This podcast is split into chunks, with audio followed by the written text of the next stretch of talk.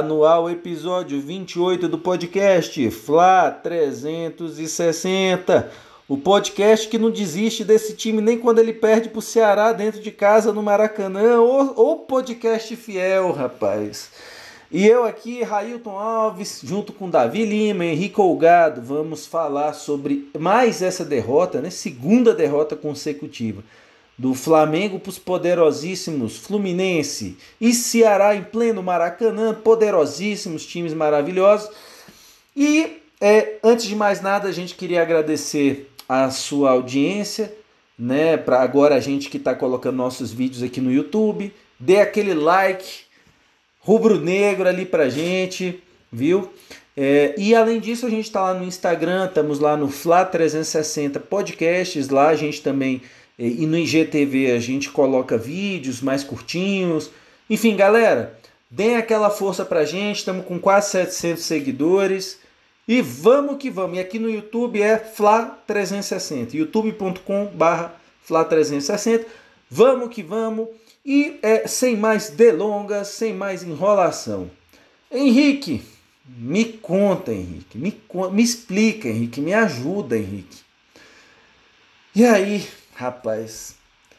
Por que a gente conseguiu perder? O Flamengo é o Viagra do Campeonato Brasileiro nesse momento, rapaz. Quando os times estão em baixa, é o Fortaleza, é o Fluminense, que não tinha ganhado nenhuma depois que o Odair Helman saiu de lá. Pega o Flamengo, o Flamengo dá aquele, aquela injeção de ânimo para os nossos adversários. Me conta, Henrique. Me explica o que você viu em Flamengo 0, Ceará 2, meu parceiro, em pleno Maracanã. Fala nação, aqui é Flamengo. Cara, eu hoje conheci o segundo amigo do Renato Gaúcho. O Renato Gaúcho é cheio de amigo. Semana, no jogo do Ceará, no jogo do Fluminense eu conheci o primeiro. Chegou lá, conversou um pouquinho, ganhou o jogo. Hoje conheci o segundo amigo do Renato Gaúcho, Guto Ferreira. Guto Ferreira falou assim, Rogério, você lembra do, do cavalo de Troia? Vou te dar um. Eu vou escalar o Kleber. Aí o Rogério olhou e falou assim, Rapaz, Kleber, aquele homem daquele tamanho, o Ceará vai vir cheio de bola aérea. O que, que eu vou fazer? Vou entrar com o Gustavo Henrique. O Guto, Guto Ferreira falou assim: obrigado. Leve esse presente. Porque o Ceará não fez nenhuma jogada aérea, cara. Nenhuma. Você fala assim: vai, Ceará, vai pras pontas, cruza na cabeça do Kleber. Não. Kleber hoje foi mais um volante para o Ceará do que um atacante. Então, o que eu vi hoje foi o Guto, o Guto Pereira dar um cavalo de Troia pro, pro Rogério e o Rogério aceitou. Caiu que nem um patinho na, na estratégia do Ceará, achando que o Ceará ia desenvolver jogadas ali pelas pontas para cruzar pro, pro tal do Kleber. É, o Rogério não aprende, né? No jogo do Fluminense ficou claro que, o, que todo time que for jogar contra o Flamengo vai jogar na retranca. O Fluminense no jogo passado entrou com três volantes. E o Guto Ferreira hoje falou assim: gente, relaxa. Eu tenho o Léo Chu e tenho o Vinha. A jogada é com eles. Kleber, você só tá servindo para ele entrar com o Gustavo Henrique. E tá de boa. Relaxa, você não tem que fazer nada no jogo. Você não tem que dominar uma bola, você não tem que cabecear, você não tem que chutar pro gol, você não tem que fazer uma tabela, você tem que fazer nada. Eu só, eu só entrei com você pro Rogério escalar o Gustavo Henrique. Só isso. E. Ah, o Gustavo Henrique foi mal? Não, não, o Gustavo Henrique não foi mal, não. É porque com o Gustavo Henrique pela esquerda, o Flamengo não tem saída de bola. É por isso. O, o Guto Ferreira foi, assim, é claro que a gente está fazendo uma, uma linguagem aqui muito muito circense, né? Mas se você parar para analisar, o Guto Ferreira foi muito inteligente, cara. Porque quando ele coloca o Gustavo Henrique pelo lado. O, ele olha o Gustavo Henrique pelo lado esquerdo desse, da defesa do Flamengo, quem acompanhou o jogo viu que toda bola que chegava no Gustavo Henrique, ele devolvia para o Rodrigo Caio. Todas as bolas que chegavam no pé do Gustavo Henrique, ele devolvia a bola para o Rodrigo Caio. E aí você via o Arão recuar para aquela linha de três de novo. E o sentido do Arão recuar para fazer aquela linha de três na saída de bola é para você dar liberdade para o Isla e para o Felipe Luiz subir. E o Arão, por ter um pouco mais de qualidade ali, né, no domínio de bola, dá liberdade para os dois zagueiros avançar com a bola. Então, o Arão, ele deveria chamar a atenção do Kleber, né? Ele solta a bola na, no lado direito para o Rodrigo Caio e o Rodrigo Caio avança como opção de ataque. Da mesma forma, quando o Arão solta a bola para o Gustavo Henrique, o Gustavo Henrique pega a bola e avança como opção de ataque. Que aconteceu no jogo? Quantas vezes o Gustavo Henrique subiu ao ataque? Eu vou dizer para vocês: duas. Não, duas vezes. A primeira, ele foi conduzindo a bola, ninguém do Ceará pressionou ele. Ninguém. Ele foi conduzindo a bola. Ele chegou de frente pro gol de frente pro gol e tocou para trás. Ele não, ele não teve coragem de chutar pro gol. Ele não teve coragem de fazer o que o, o nosso eterno Rodolfo, vocês vão lembrar desse nosso querido zagueiro Rodolfo, num jogo aqui em Brasília contra o Nova Iguaçu, pelo Lembro. Campeonato Carioca que ele me acertou um chute quase no meio de campo e a gente venceu o Nova Iguaçu de 1 a 0 Foi. O Gustavo Henrique não teve coragem de fazer isso, cara. E esse foi o primeiro lance. Pode, pode pesquisar no VT depois aí. Gustavo Henrique carregou a bola, ninguém pressionou o Gustavo Henrique. E ele chega na, na frente da área, assim, ele, ele podia ter arriscado. E ele toca para trás. Então, a escalação do, do, do Rogério no Gustavo Henrique para o Guto foi maravilhosa. Porque o Gustavo Henrique não tem velocidade para fazer uma cobertura de lateral se precisar. E a jogada aérea que o, o, o Rogério acreditou que ia acontecer, não aconteceu. Porque o gol do Ceará é uma bola atravessada rasteira de uma ponta para outra da ponta esquerda, com o Léo Chu, a ponta direita pro Vini. A bola rasteira. Não foi nem a meia altura pra você falar assim, ai, não deu, porque eu fiquei com medo de meter a mão na bola, né? Aquela jogadinha aqui que você vai tentar tirar de barriga bate no cotovelo. Não, não, não. Bola rasteira. Rasteira. Então, presente de Troia. Que eu vi foi um cavalo de Troia entregue pelo Guto e o Rogério caindo que nem um patinho achando que ia ter jogada aérea como aconteceu no Fluminense. Não ia ter jogada aérea. Não ia. Né? O que mais eu vi do jogo? Time apático, né? E novamente um time que não cria oportunidades claras de gol. Não cria. É um time que não tem infiltração, é um time que não apresenta um elemento de surpresa. E mais uma vez, o Everton Ribeiro não enxerga o Isla. Não enxerga. Então, de novo, né, repetindo aí o que, o que eu falei no podcast passado, só o Rogério não quer enxergar que o Everton Ribeiro não tem condição de ser titular do Flamengo. Não tem a menor condição. Não tem. Vamos falar dos de uma maneira mais geral, né? Mas pegando aqui alguns atletas, né? É, o Isla, de novo, fez uma boa partida. Não entendi a escalação do César. Eu, eu não sei nem o que comentar do César, porque eu não entendi porque que ele estava jogando. Porque que ele foi jogar. Para mim não fez o menor sentido entrar com o César. A dupla de zaga, Rodrigo Caio com Gustavo Henrique, para mim não comprometerem nada, assim, enquanto estavam juntos. Eu não consigo achar um ponto positivo negativo deles. Horrível. Assim, para mim, 0 a 0 Felipe Luiz, para mim, fez uma boa partida. O Arrascaeta novamente é, fez uma boa partida, né? Eu acho que que ele podia ter ter feito mais um golzinho que nem no, no jogo do Fluminense. Ele podia ter ele teve a oportunidade de fazer isso. Felizmente ele chutou em cima do goleiro. A outra falta que ele bateu foi para fora. Mas eu acho que ele, ele podia ter feito um golzinho hoje, não ia ser exagero. É, Gerson e, o Ilharão fracos no jogo. É, o Gerson cada vez mais decepcionado jogando bola. O Ilharão, esse, hoje ele foi. Ele não foi bem. Nem um primeiro tempo, um segundo tempo, você olhar e falar assim, cara, que legal. Contribuiu muito pouco. Everton Ribeiro de novo. Uma bosta. Não fez nada, nada, nada, nada. Literalmente hoje não fez nada. Nem errar um cruzamento como ele errou no jogo do Fluminense, ele conseguiu errar hoje, nem isso. Queixada. E o Bruno Henrique. Vou falar do Bruno Henrique primeiro. O Bruno Henrique. E, e ele se assemelha muito à cobrança que vão fazer do Everton Ribeiro.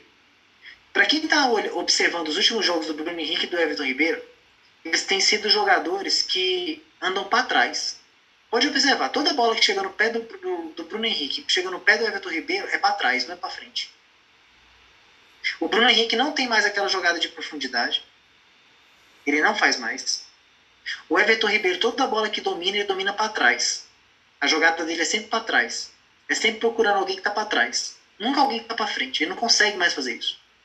Tá ridículo ver o Everton Ribeiro jogar. E o Bruno Henrique é a mesma coisa. Jogador que anda para trás. Quantas vezes o Flamengo teve a opção de, de dar uma bola nas costas do, do lateral, do lateral direito, o Eduardo, e o Bruno Henrique lá jogando de centroavante. Não se movimentando, não correndo. Bruno Henrique, olha, sério. É, para mim tá difícil é, perceber quem é pior no elenco do Flamengo hoje, se é o Everton Ribeiro ou o Bruno Henrique. Porque os dois estão muito mal. E aí eu vou falar do queixado. Eu estava olhando alguns é, alguns canais de, de, televisão, né, falando do o, o tanto de gol que o, que o, Pedro perdeu, que o Pedro podia ter dado a vitória para o Flamengo hoje se ele tivesse feito os gols dele. Para mim, eu, eu vou olhar o Pedro de uma outra forma. Para mim, o Pedro hoje, ele mandou um recado para o Rogério Ceni e para todo o elenco do Flamengo. Porque quando o Gabigol estava machucado, quem carregou o Flamengo nas costas foi o Pedro. Pode olhar a média de gol do Pedro nos jogos que ele participou. É altíssimo. Aí o Gabigol volta, dá chilique, e o primeiro que vai pro banco é o Pedro? Será que não dava para colocar o Bruno Henrique no banco? E jogar com o Pedro e o Gabigol, já que o Gabigol dá chilique? Então eu tiro o Bruno Henrique, que não estava fazendo nada. Aí ele vai me com o Pedro.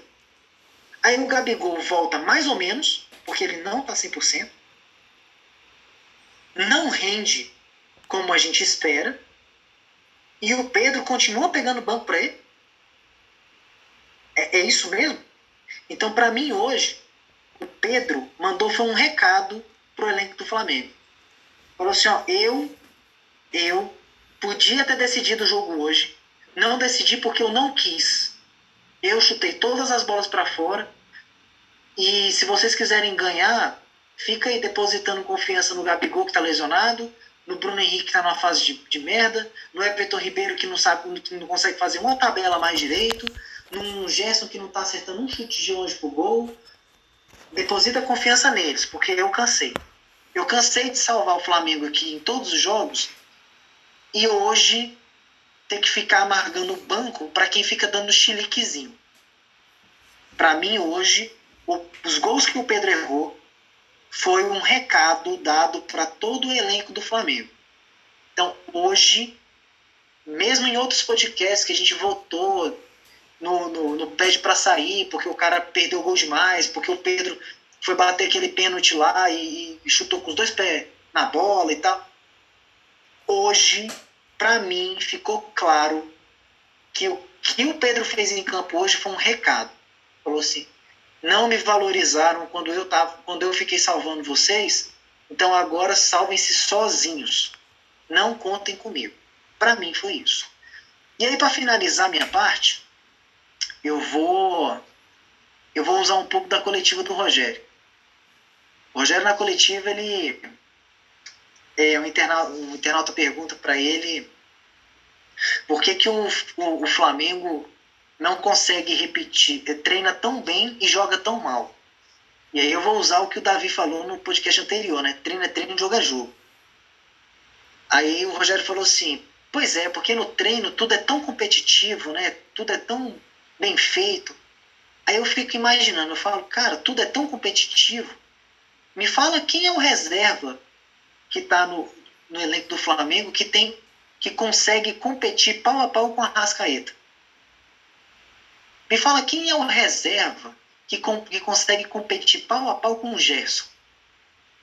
Porque o Gerson no próximo jogo está suspenso. Tomou o terceiro cartão amarelo, está suspenso. Não vai jogar. Então fala para mim, quem é o cara, o pau a pau que você fala assim, eu tiro o Gerson e o time não perde de qualidade. Quem é? Fala para mim lá na defesa, quem é o cara hoje que dos zagueiros que a gente tem, o Rodrigo Caio de, fato ele se destaca? Quem é o zagueiro hoje que compete pau a pau com uma vaga contra o Rodrigo Caio? É o Gustavo Henrique?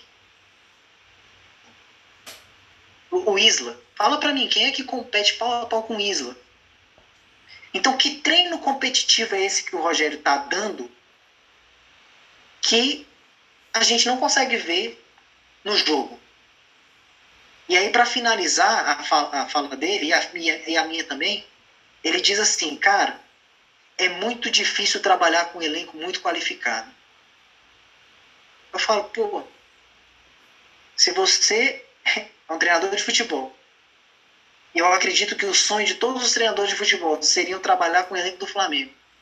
Você vai para uma coletiva pós-jogo e fala para mim, para torcida do Flamengo, que é muito difícil trabalhar com um elenco tão, tão qualificado, tô na boa.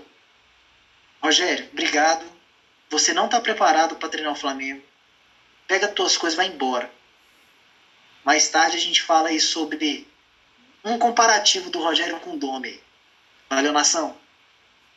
Isso aí, Henricão. E para você, Davi, como é que você analisa essa derrota, né? 2 a 0 estamos virando é, freguês do Ceará agora. Depois do Atlético Goianiense, agora Ceará. Somos freguês agora. Não conseguimos ganhar do Ceará. É, se o Flamengo jogasse campeonato cearense, estava enrolado, porque com quatro jogos com o time cearense foi uma vitória e três derrotas, né? Então a gente estaria na zona de rebaixamento do campeonato cearense. Mas diga lá, doutor Davi, me conta, o que, que você o que, que você analisou desse jogo aí, Flamengo 0, Ceará 2, meu amigão? Salve, rubro-negros. Cara, eu queria ter, poder analisar alguma coisa desse jogo, mas assim, infelizmente, cara, um jogo muito feio, um jogo pra esquecer mesmo, que não consigo tirar nada de bom. Agora eu posso resgatar minha fala do, do podcast passado do Fluminense, e fazer o comparativo assim das duas derrotas, né? Porque agora vai fazer sentido o que eu estava falando da injustiça, que eu ainda vou tocar nessa tecla.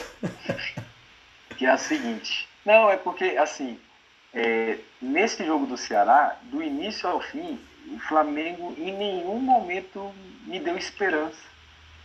Em nenhum momento eu achei que o Flamengo teria chance de, de trazer brilho aos meus olhos ou de ganhar a partida. Ainda mais depois do gol, assim. É, é, o Henrique já narrou aí a. Assim, eu, eu tenho as minhas ressalvas nessa teoria do cavalo de Troia, que, mas faz sentido, mas é, é, é o, vou fazer só um comparativo. Na época do JJ, ele obrigava os jogadores, é porque ele fazia isso, a assistir os jogos do adversário. Ele fazia lá a coletânea, entregava ali para cada jogador o dever de cada, tem que assistir o posicionamento do adversário. Então, assim, mas não vou longe, não. dá pra ver que os jogadores do Flamengo estão cagando. Se vai ganhar, se vai perder, eles não estão pouco se lixando. Eles não querem saber de campeonato. Mas o Rogério, cara, que foi treinador do Fortaleza, que jogou contra o Ceará aí, ó, tantas vezes, vizinho, rival, cara. Entendeu? Não, me faz sentido cair nessa trollagem aí de botar um cara de dois metros e, e aí ele, e ele fala antes, ele não fala depois, não, ele fala para a repórter antes de começar o jogo. Porque o Gustavo Henrique, por causa disso, disso, disso. Mas, mas pelo amor de Deus, pelo amor de Deus. E assim, só lembrando, você assistiu o jogo pela transmissão da Globo, e aí acho que a galera flamenguista caiu em cima, porque deram o craque da galera lá pro Gustavo Henrique. Tipo, aí, ó, Rogério, colocou o cara, o craquezão aí, ó. Fez a diferença no jogo. Sem querer crucificar o Gustavo Henrique. Assim, não, ele tá, não tá na fase boa. O Flamengo perdeu coletivamente, o Flamengo perdeu porque foi uma bosta. Os jogadores todos jogaram abaixo do nível. Mas o pré, a, pré, a entrevista pré-jogo do Rogério, e como o Henrique já colocou aí vários outros pontos na, na entrevista pós-jogo, mostra que o Rogério, ele ainda não está preparado para ser técnico do Flamengo mesmo. Não, cara, porque é, é, é, eu vou falar mais de, de coisas que eu vi extra-jogo mesmo, porque do jogo já foi falado muito pelo Henrique, o lance do primeiro gol, do gol, aqueles, aquela, todo mundo ali amontoado na zaga, aquele chute do Vinha, enfim, cara, não dá, não dá. É, um lance que. uma coisa que está me chamando a atenção muito, sim, eu vou colocar aqui para vocês comentar, é, por exemplo, uma coisa que eu já venho falando que me incomoda muito, é, do Rogério, que é ficar passando mão em cabeça de jogador, querendo falar polido, carinhosamente com o jogador. Essa semana a gente te, repercutiu aí uma cena do Diniz chamando o Tietchan de perninha e palavrão, palavrão, perninha, mal ingrato, seu ingrato. E foi, grit, foi gritando, foi esporrando. O, o, mas eu, o Tietchan correu 220 que ele tava correndo, filho. Porque escutar aquilo ali e, e não mexer com o brilho do cara, você tá louco. Aí o que, que eu vi nesse jogo do, do, do Ceará? Primeiro, o, faz uma pausa, aí o, o Rogério pega a pranchetinha, vai explicar, vai explicar, e o Gabigol fica assim, e fica balançando a cabeça, tipo, questionando uma autoridade, o treinador. Tipo assim, não, não, não, não, não, Rogério, que, não, não, não. Aí o Gabigol, tá bom, mas fez um, um tá bom, tipo, de deboche, tipo, tá bom, tá bom.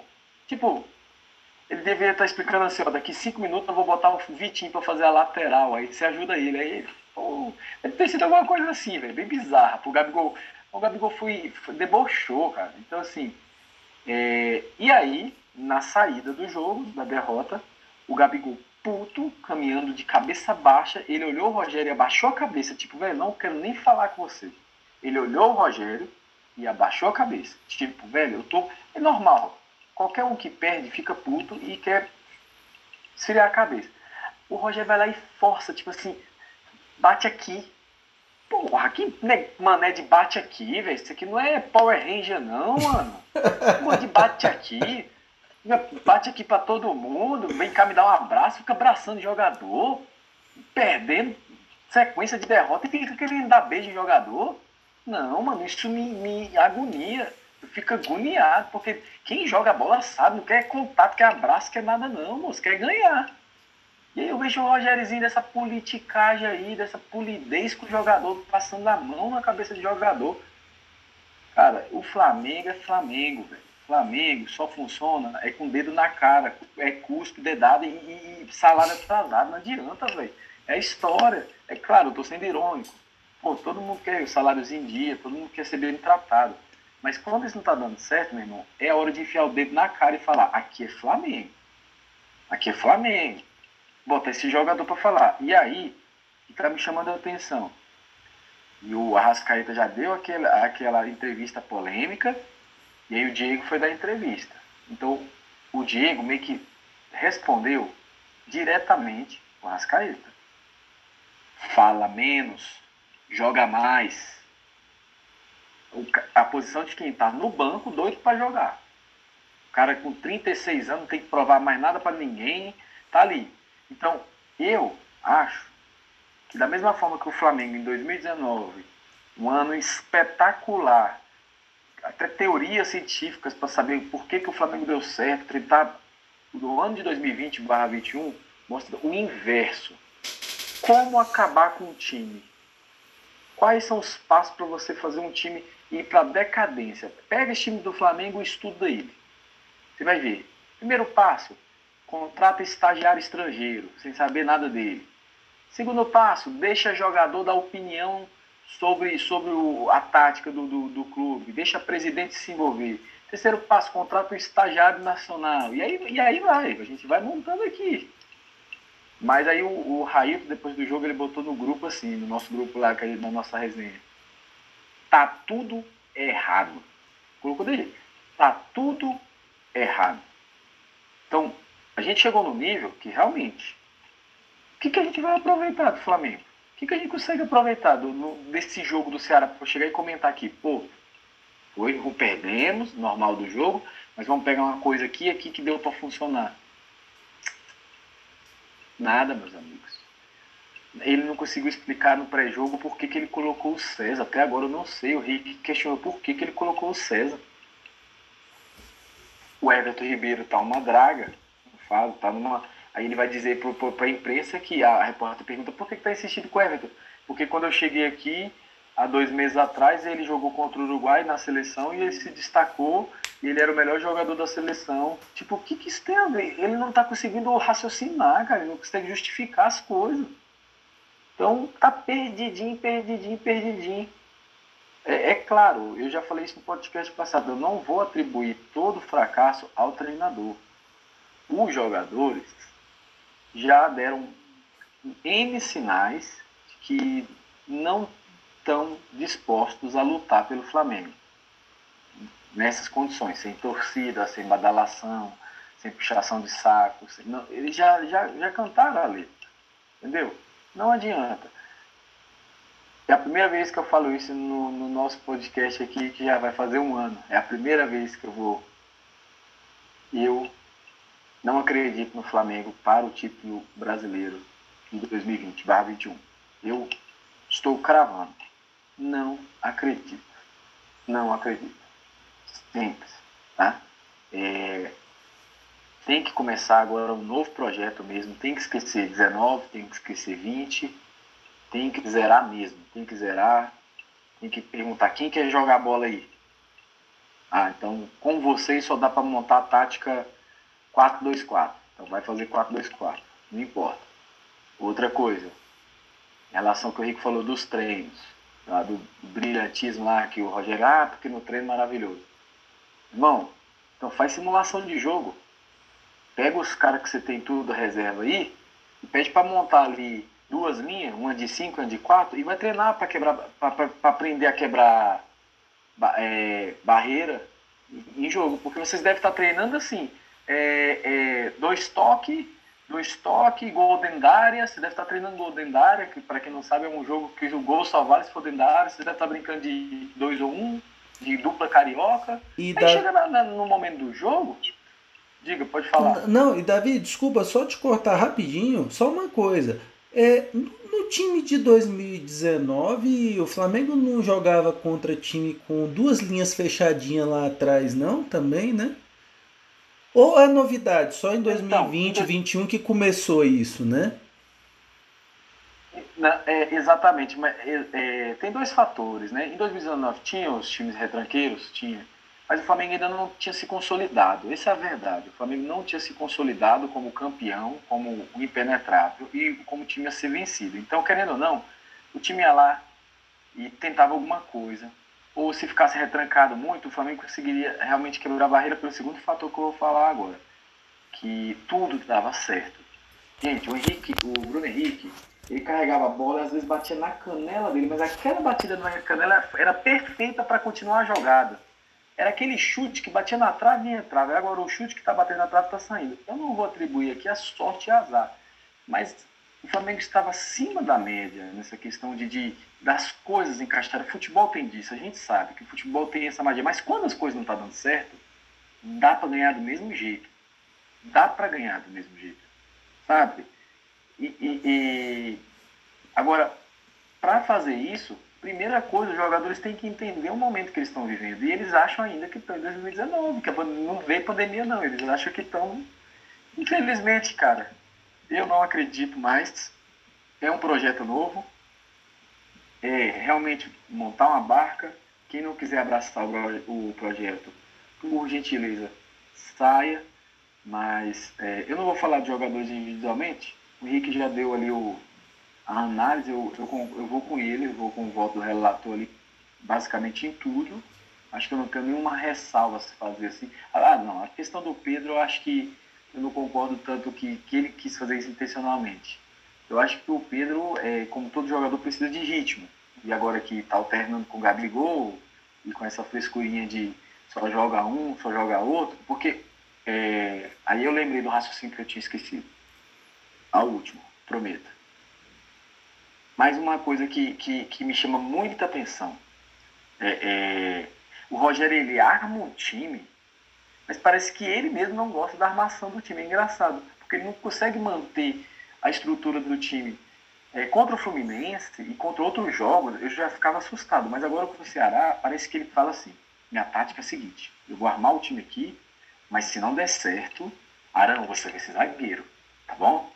Porque eu tenho que mostrar para a nação que eu sou tipo o Sampaoli, que eu vou lá na época do Chile, não tô nem falando agora, na época do Chile, que era a maior loucura que ele fazia. Eu vou lá e eu vou tirar um zagueiro. E aí eu vou deixar o Rodrigo Caio, zagueiro de ofício, que nem um louco, que nem um maluco se, se ferrando lá, porque é o único zagueiro que tem que ficar ensinando o cara a marcar posição e jogar ao mesmo tempo. Porque deve ser uma loucura. Você está jogando com um cara que não sabe fazer o, o, ofício dele.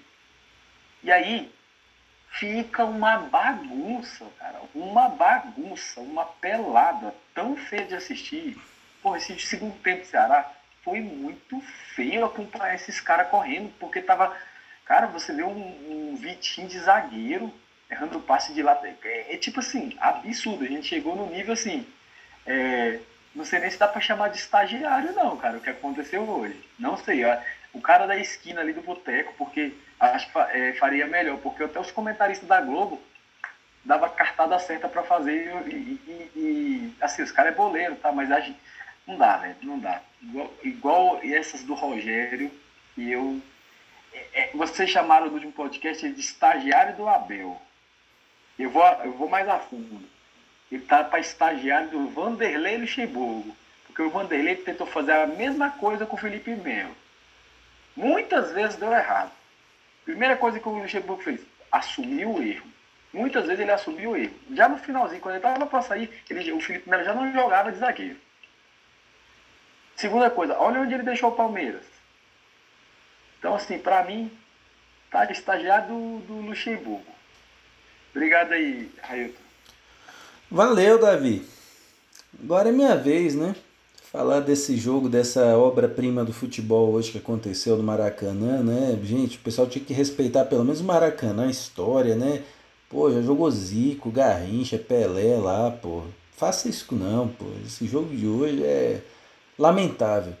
E lamentável que essa camisa aqui, essa camisa não. Essa camisa não merece o que estão fazendo com ela esse ano, não. Merece não. Olha, gente, eu vou falar assim, antes de mais nada, é, é, eu não vou nem entrar muito em questões táticas, nem vou falar muito de jogador, vocês já falaram bastante. Vou falar muito pouco sobre isso, mas eu vou me concentrar numa outra coisa. É, eu vou fazer uma análise mais da coisa. Não sei nem se eu posso chamar de análise, mas é a coisa mais emocional. Gente, não dá gosto de ver esse time do Flamengo jogar. Não dá gosto. Quando eu vi a escalação, eu falei para minha esposa no carro, eu estava indo para casa dos meus pais para ver o jogo lá. Quando eu vi a escalação, César no lugar do Hugo, Gustavo Henrique no lugar do Natan e Pedro no lugar do Gabigol, eu falei para minha esposa na hora, falei, eu tenho certeza que eu vou passar raiva 90 minutos hoje. Dito e feito, eu passei raiva do primeiro ao último minuto. Os nossos jogadores não são capazes de tomar uma decisão certa, gente. Olha, eu até aqui, enquanto vocês falavam, fiz uma listinha aqui. Eu vou começar falando do Sene. Grande culpado pelo jogo de hoje. Ele destruiu qualquer organização tática do time do Flamengo hoje. Ele destruiu. Destruiu.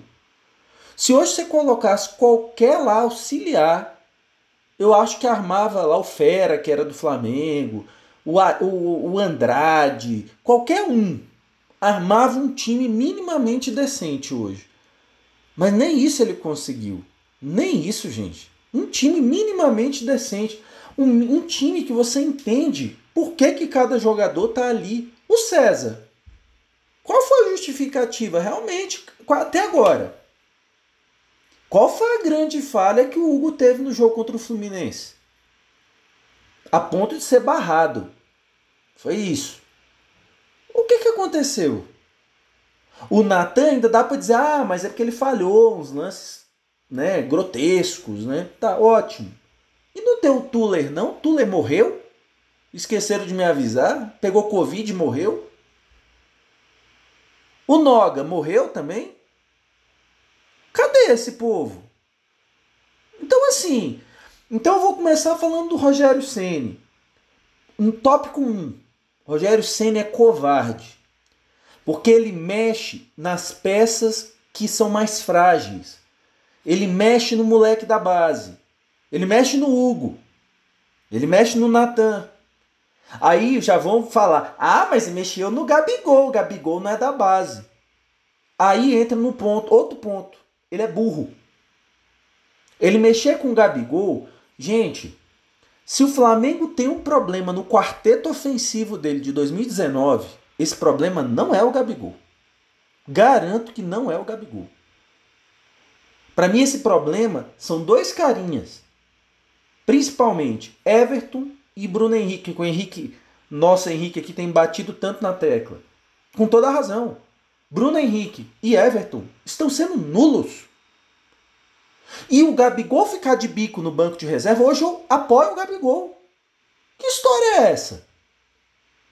Aí no jogo contra o Santos, teve dois pênaltis. Quem é que foi bater os dois pênaltis? Quem é que falou assim, não, manda aqui no papai que eu resolvo aqui? Quem foi? Não foi ninguém. Foi o Gabigol. E o Gabigol ele vem numa sequência principalmente de lesão.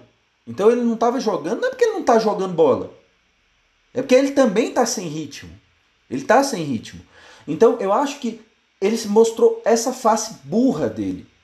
Ele caçou uma briga com o Gabigol à toa. Ele tinha que tirar o Everton. Ou o Bruno Henrique. Como no episódio anterior a gente, a gente aqui falou aqui, poxa, a hipótese podia jogar no 4-3-3, 4-4-2. Se ele não quisesse inventar, 4-4-2. Tira o Bruno Henrique, bota o Pedro, ele com o Gabigol na frente. Dois meias armadores, Arrascaeta e Everton Ribeiro, se, quis, se quisesse manter o Everton Ribeiro, que não sai nem com reza braba. Gerson e Arão. Pronto, simples, 4-4-2. Não sei se alguém já inventou, é, é, já contou para ele a novidade né, desse sistema que foi criado ontem, né, o, o 4-4-2. Então, assim, é burro, é amigo de jogador, como o Davi falou. Amigo de jogador. Passa a mãozinha na cabeça. Vem cá, amiguinho. Vem me abraçar. Vamos fazer o trabalho de coaching aqui. Ah, pelo amor de Cristo, gente. Pô, tá faltando cobrança com esses caras. Qual é? Qual é? O Arrasqueta esses dias saiu de bico porque o Everton Ribeiro, que não estava jogando nada, ficou em campo e ele tira o Arrascaeta. Aí eu entro numa outra, outra faceta do Rogério Senna. Além de amigo dos jogadores, ele é incoerente. Ele é incoerente. As decisões que ele toma, se vocês olharem, o segundo gol do Ceará acontece com o William Arão, que estava de zagueiro, foi dar um bote no jogador lá Sobral, não sei o que Sobral, do Ceará, no campo do Ceará, Viu o cara do Ceará passando o pezinho em cima da bola, nem fez a falta, nem tentou roubar a bola. O cara dá um totozinho por cima dele, pronto, abriu uma clareira na defesa do Flamengo. E quem era o nosso zagueiro? Era Rodrigo Caio? Era Gustavo Henrique? Não! Nós temos um novo zagueiro chamado Vitinho. Vitinho foi fazer a cobertura. Uau! Sensacional, Vitinho, agora até zagueiro. Então a gente chegou num nível de desorganização tal que tá na conta dele. Outro ponto é um técnico sem repertório. O time não tem uma alternativa tática. Gente, desde o ano passado, Davi, o Flamengo está encarando retranca fechadinha. Desde o ano passado. E o Flamengo furava a retranca. Então o time sem repertório tático. E o Rogério Senna não tem repertório nenhum. Ele só sabe, gente, jogar com dois pontas abertos em velocidade, em contra-ataque. É só isso que o Rogério Senna sabe fazer. E é o que ele fazia no Fortaleza. Então, ele é um técnico então, de time pequeno. Resumindo, é um técnico de time pequeno. Time, ele, não, ele não sabe botar o time para jogar para frente. Não sabe atacar. Tanto é que o Fortaleza ele tinha uma das melhores defesas do campeonato, mas um dos piores ataques. E hoje, o saldo de gols do, do, do Rogério Ceni nesses primeiros jogos dele pelo Flamengo, o saldo dele é de menos um. Então eu que critiquei tanto o Domi, e ainda criticaria porque eu acho que era um, um técnico meia boca mesmo, só que o Rogério Ceni está sendo mais meia boca. O Rogério Ceni conseguiu fazer o time do Flamengo não fazer mais gols e tomar quase o mesmo tanto que estava tomando. Então o, o, o, ataque do Flamengo com o Rogério Ceni, gente, atrofiou. Esqueceu como faz gol. E aí eu vou entrar no tópico jogadores. Onde está a culpa também nos jogadores? São jogadores preguiçosos, soberbos, ainda estão com a cabeça em 2019. Eu quero saber quando 2019 vai acabar, gente, porque a gente já está em 21 aqui no meu, no meu relógio, aqui no calendário, está dizendo que é 21 já. Então, assim, vai, vai acabar 2019 não? Vai ser o novo 81? Então o Flamengo tem que ser maior do que isso, galera. Para com isso. Ah, mas em 81, em dezembro de 81, pô, que legal, dezembro de 81. Dezembro de 81 já está muito longe, gente. A gente tem que parar com isso. Por que, que outros times, por exemplo, o Boca, o Independiente, outros times conseguem ser o São Paulo, o Santos conseguiram ser bi consecutivo da Libertadores e o Flamengo não consegue. Não consegue porque tem um vírus do oba-oba lá dentro. É impressionante. O, o, o Jorge Jesus avisou: o Flamengo vai ser o seu maior inimigo em 2020. Dito e feito. Não é à toa que ele saiu. Eu tenho certeza que se ele saiu, é porque ele viu que ali era ladeira abaixo. Ele falou, não, com esses caras, os caras já não querem mais, não. Não adianta. Tô caindo fora. Então, gente, vai ter que ter uma reformulação. Em outros episódios, eu falei, ó, a gente, o Flamengo não pode criar dependência de time nenhum. Todo ano, gente, tem que depurar o elenco. Tem aquele cara ali que já deu o que tinha que dar. Para mim, por exemplo, o Arão. O Arão não tem mais nada para dar para o Flamengo. Já chegou no, no teto dele. Para mim, já foi. Felipe Luiz não tem nada para dar para o Flamengo. E lembrando, na final da Libertadores ele quase entrega o título para o River. A jogada do gol do, do Borré foi toda em cima dele. E ele já deu entrevista falando que foi um dos piores jogos da vida dele. Então, Felipe Luiz, tem o que para dar para o Flamengo a mais? Nada. Eu acho que o Bruno Henrique também já chegou nesse outro patamar aí, ó, já chegou no patamar máximo dele. Não tem mais para onde ir. Então, será que o Everton Ribeiro ainda quer? Então, são muitas questões aí. E até agora, acabou 2020, Entramos em 2021 e o Flamengo não arrumou um zagueiro para ser o parceiro do Rodrigo Caio, gente. Então, assim, a gente tem muitas questões. O Flamengo contratou um Léo Pereira, um Gustavo Henrique, um Michael que não servem para nada. O Pedro Rocha acabou de sair aí, jogou parece seis jogos pelo Flamengo. Vivia no estaleiro. Então o Flamengo errou muito. Muito, muito, muito. Aí entra a diretoria. Outra coisa, gente, o Flamengo não tem competitividade. Esses jogadores não têm competitividade. Vocês sabem por que, que o Flamengo está tendo toda dificuldade em todos os jogos? Em todos os jogos, praticamente, o Flamengo está passando apuro. O Flamengo ganhou do Botafogo, foi 1 a 0 chorado. O Flamengo ganhou do Bahia 4 a 3 chorado. O único jogo até agora que o Rogério Ceni ganhou com superioridade foi contra o Curitiba. 3 a 1. O Flamengo sobrou. Fora o jogo contra o Curitiba, a gente não teve um jogo fácil. Qualquer adversário está endurecendo com o Flamengo.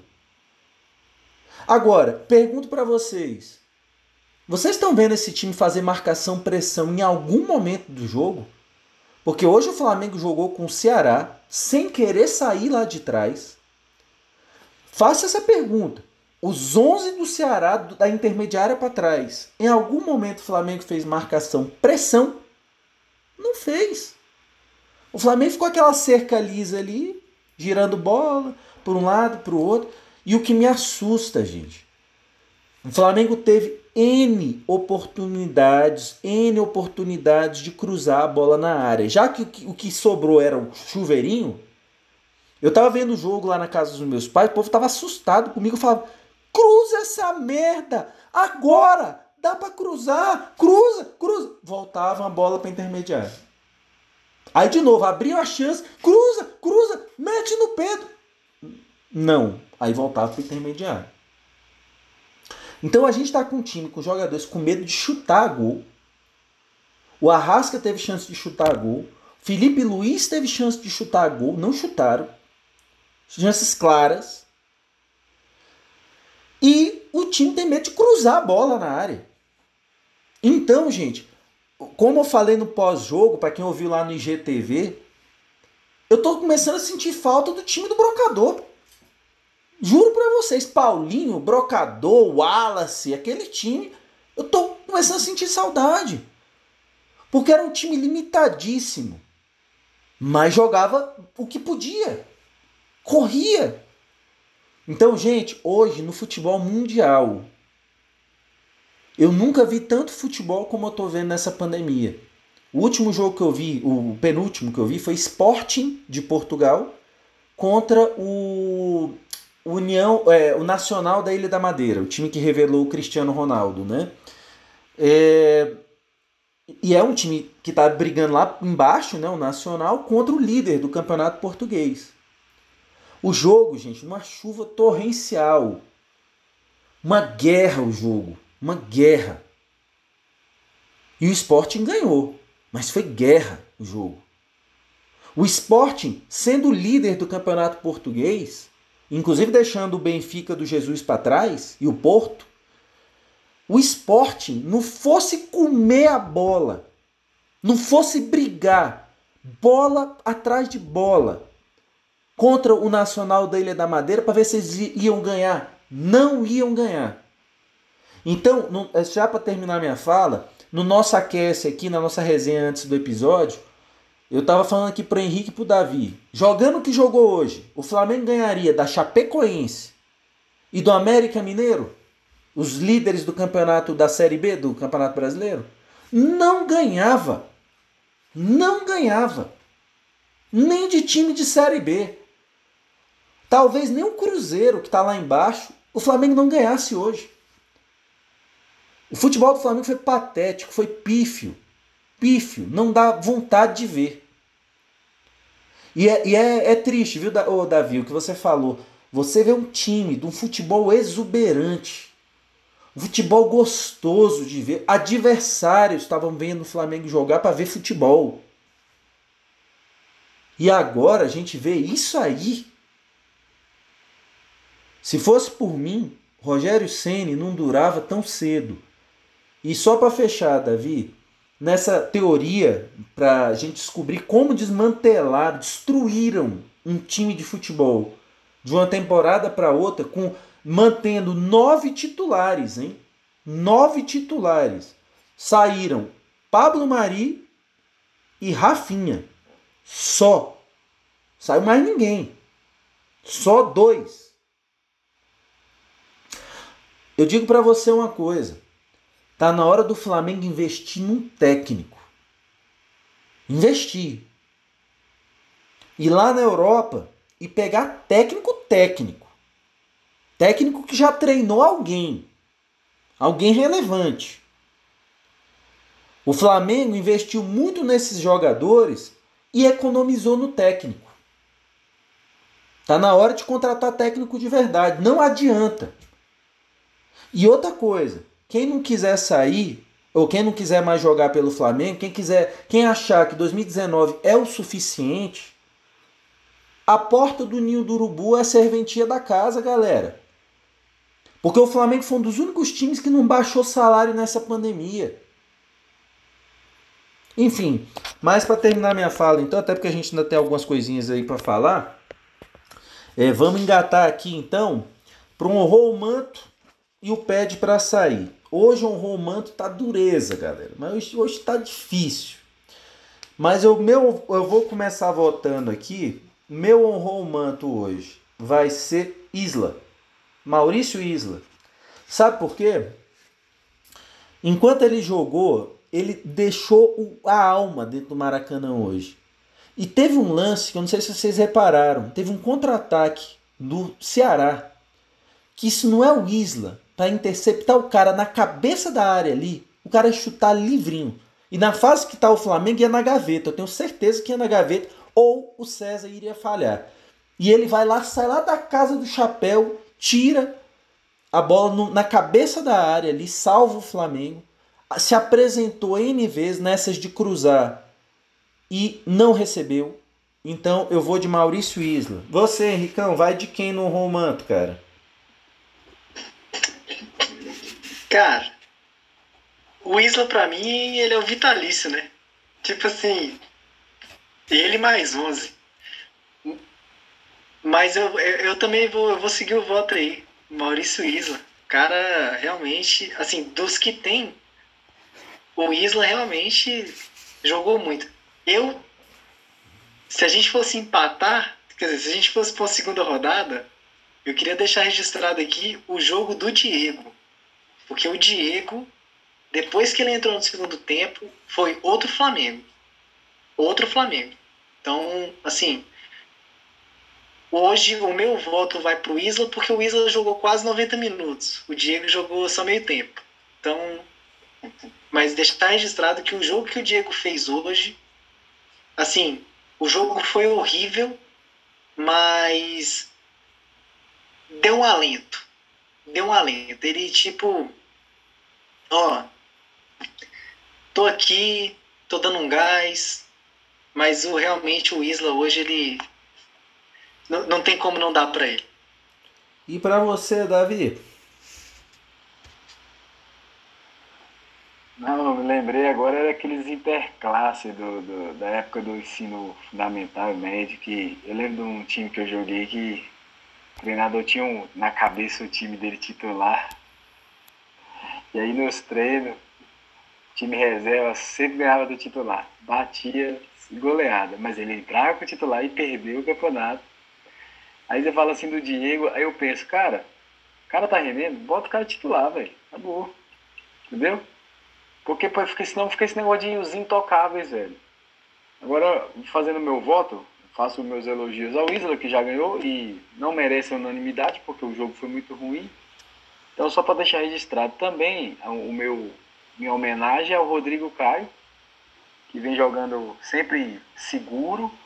E tá difícil para ele, cara, porque dois zagueiros, é difícil vocês no futebol hoje em dia, o cara só um zagueiro e tem que ficar ensinando o cara a fazer a linha ali, tem que ficar gritando com o cara.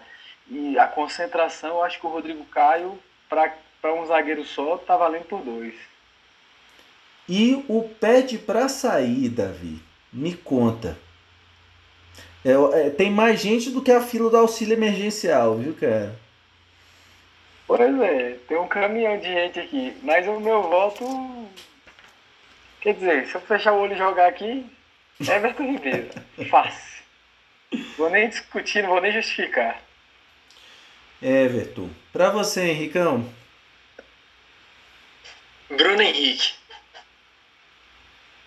O Bruno Henrique jogou? O Bruno, o Bruno Henrique jogou? Tava em campo. Ele tava, tava lá, né? Tava lá fazendo figuração, né? Olha, galera.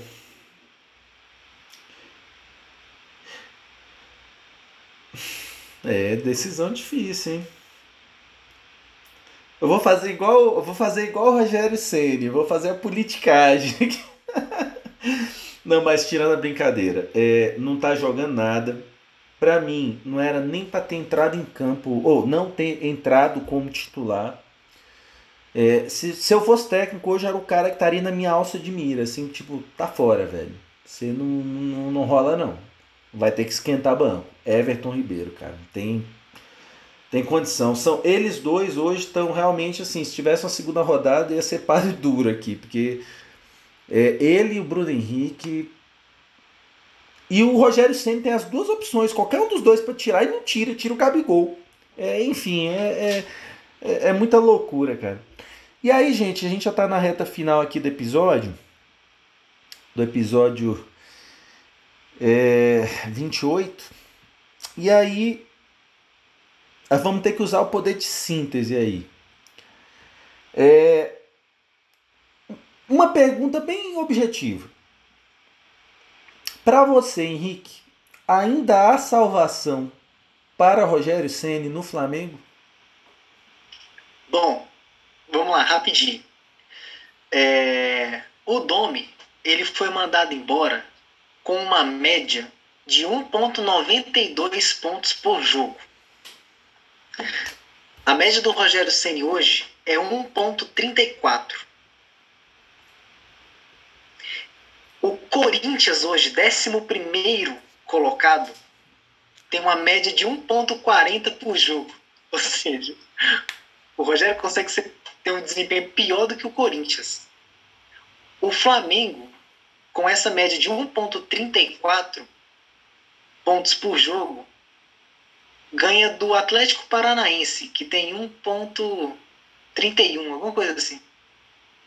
Então, fica aí o, a reflexão para o nosso ouvinte aí. Para mim, termina 2021, agradece e vai começar um, um novo trabalho com um novo treinador, manda uma cacetada de gente embora e vamos repensar esse 21 aí. E para você, Davi, Há salvação para Rogério Ceni?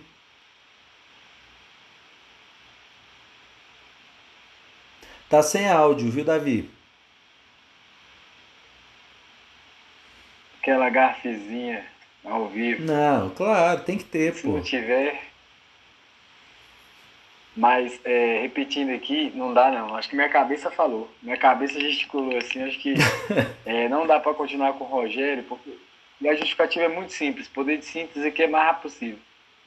Porque ele veio justamente para acabar com os vícios existentes no Flamengo. E ele está perdurando a ideia de que jogador manda no clube, enfim, essas coisas que dá, a gente não precisa nem estar tá lá para ver. Então, é, é, tem que realmente contratar um novo treinador, começar um trabalho do zero, e um cara que não tenha medo de enfiar o dedo na cara de um jogador e cobrar dele. Muito simples. Não, e seguindo é, o gancho, pegando teu gancho, Davi, eu acho que ele piorou vícios. Porque na época do Domi, é, a gente tem que ser justo, né? Assim, eu não sou nem um pouco admirador do Domi, nem um pouco. Não virei fã do Domi, não. Mas a gente não pode é, é, é brigar com os fatos. E um dos fatos é o quê? Que quem mais botou base para jogar foi o Domi. Em relação ao Rogério Senna, o Rogério Senna está tirando. Para mim, a estratégia do Rogério ela é muito clara. Ele não quer arrumar briga com os medalhões. Ele não quer. Então ele está ele tá fugindo de base de tudo que é jeito. Você vê o Felipe Luiz jogando nada com nada. Entra René, entra Felipe Luiz, o, o, o Ramon não tem chance. O Mateuzinho não tem chance. Vocês sabiam que o Mateuzinho foi o lateral esse ano que mais deu assistência no Flamengo? O Mateuzinho. Quase não joga o, o garoto. Aí ele me inventa João Lucas, me inventa um bocado de gente. Não joga o garoto. Quando o Isla tá pregado, pô, bota o Mateuzinho para jogar. O menino, o garoto joga bem, pô. O João Gomes. João Gomes fez ótimos jogos. E detalhe, o João Gomes ele entrou na vitória contra o Bahia e no jogo anterior, que eu não estou me lembrando. Mas foram jogos que o Flamengo jogou bem. O Flamengo conseguiu. O, o, a gente até falou, nossa, uau, como o meio-campo do Flamengo teve mobilidade, como infiltração, teve. Pô, aí, aí o João Gomes parece que morreu também. A gente não vê, não sabe, não viu. Enfim, é, eu, eu também acho, gente para mim a, passagem do Rogério Ceni ela acabou hoje. Daqui para frente a contagem regressiva. É, é, é, é, até Henrique está me lembrando, na vitória contra o Santos, o Flamengo jogou muito bem contra o Bahia. Tanto é que contra o Santos a gente fez quatro gols, contra o Bahia a gente fez quatro, fez oito gols em dois jogos. Quer dizer, qual. Será que é coincidência? Não, é coincidência. Quando o João Gomes entra, o Flamengo consegue atacar mais, consegue liberar o Gerson mais. É, é, é, é enfim, é tudo coincidência. É coisa da nossa cabeça. E, pra, e, e assim, gente, é, para terminar essa etapa, e para mim o que, é mais, que não pode ficar sem, sem falar. É, o, o, duas coisinhas rápidas do Rogério Senna. Ele me dizer que a, o problema é que os jogadores têm que ter torcida para jogar bola então, pô, então o Flamengo, a diretoria tinha que mudar o pagamento. Então só paga salário quando tiver torcida também. Os caras não jogam quando não tem torcida, então não paga salário quando não tem torcida. Aí é a teoria do Vampeta, né? O Flamengo finge que paga, o jogador finge que recebe. Porque, na boa, gente, são profissionais. Com torcida ou sem torcida. O Bayern tá jogando sem torcida, o Boca Juniors tá jogando sem torcida, o River tá jogando sem torcida, o Real Madrid, o Barcelona, Liverpool. Então é o Flamengo que é diferentão. O Vasco, o Vasco também. O Vasco tá sem torcida e sem salário. Pois é. O pior é isso. O Flamengo foi um dos únicos times que não reduziu o salário de jogador. Mandaram embora gente que ganhava pouco da, da do staff ali do Ninho do Urubu. É, é, camareira, é, faxineiro. Mandaram essa galera embora para economizar, para pagar o salário dos bonitões que não jogam bola. Então, assim, é, tá tudo errado, gente. Me desculpe. Vim me falar de torcida. E ele me falar na coletiva que ele não, não treina, não treinou até agora o time para jogar com Pedro e Gabigol durante 60 a 90 minutos por jogo. Eu fico pensando, cara. Olha, eu vou até ver se eu procuro aqui depois do episódio, lá no Trivago. Eu vou ver se eu entro lá no Trivago, hotéis.com, booking.com e ver se tem lá o Resort Ninho do Urubu, que eu quero ir para lá também, cara. Pô, tem piscina, campinho de futebol para bater uma pelada, porque o Flamengo só tá treinando meio período, tá? É só meio período, não é dia todo não, é meio período. Para não cansar os nossos nossas beldades, né? Pô, então eu quero ver se lá no Trivago o precinho, qual é a diária do resort lá do Ninho do Urubu, que deve estar tá muito gostoso lá, galera. Me desculpa, mas enfim. Mas é isso aí, galera. E para finalizar, Flau Pitts. O, o, próximo jogo é contra o poderosíssimo Goiás Esporte Clube, lá em Goiânia. Sabe Goiânia? Daquele. Até agora contra os times de Goiânia foram um empate, uma vitória e uma derrota. Campeonato Goiano, o Flamengo estaria mal também, viu? No Cearense a gente não ia se criar e no Goianão também eu acho que não ia não. Mas vamos lá, galera. Porque quanto é que vocês acreditam contra o poderoso Periquito, Goiás, time poderosíssimo, assim como é o Ceará? Conte para mim, Davi, quanto é que você acha que vai ser essa, essa peleja, meu amigo? 1x0 Goiás.